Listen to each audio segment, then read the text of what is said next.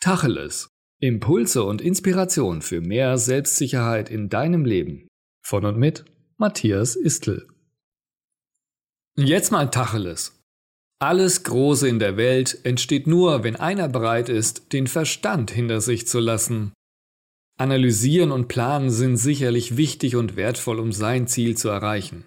Allerdings kann dir dein Verstand mit seinen Denkmustern auch schnell mal im Weg stehen, wenn du etwas Außergewöhnliches erreichen willst. Vor allem, wenn dir dein Verstand erstmal erzählen will, dass das, was du dir da vorstellst, aus diesem oder jenem Grund nicht machbar ist. Oder hättest du den Mumm gehabt, so groß zu denken wie die Planer und Erbauer des höchsten Gebäudes der Welt? Der Burj Khalifa in Dubai konnte nur deshalb Wirklichkeit werden, weil jemand ganz am Anfang bereit war, groß und vollkommen außerhalb jeder bisher realisierten Logik zu denken. Ein normaler Verstand hätte vermutlich gesagt, dass das utopisch ist, so ein hohes Gebäude zu bauen.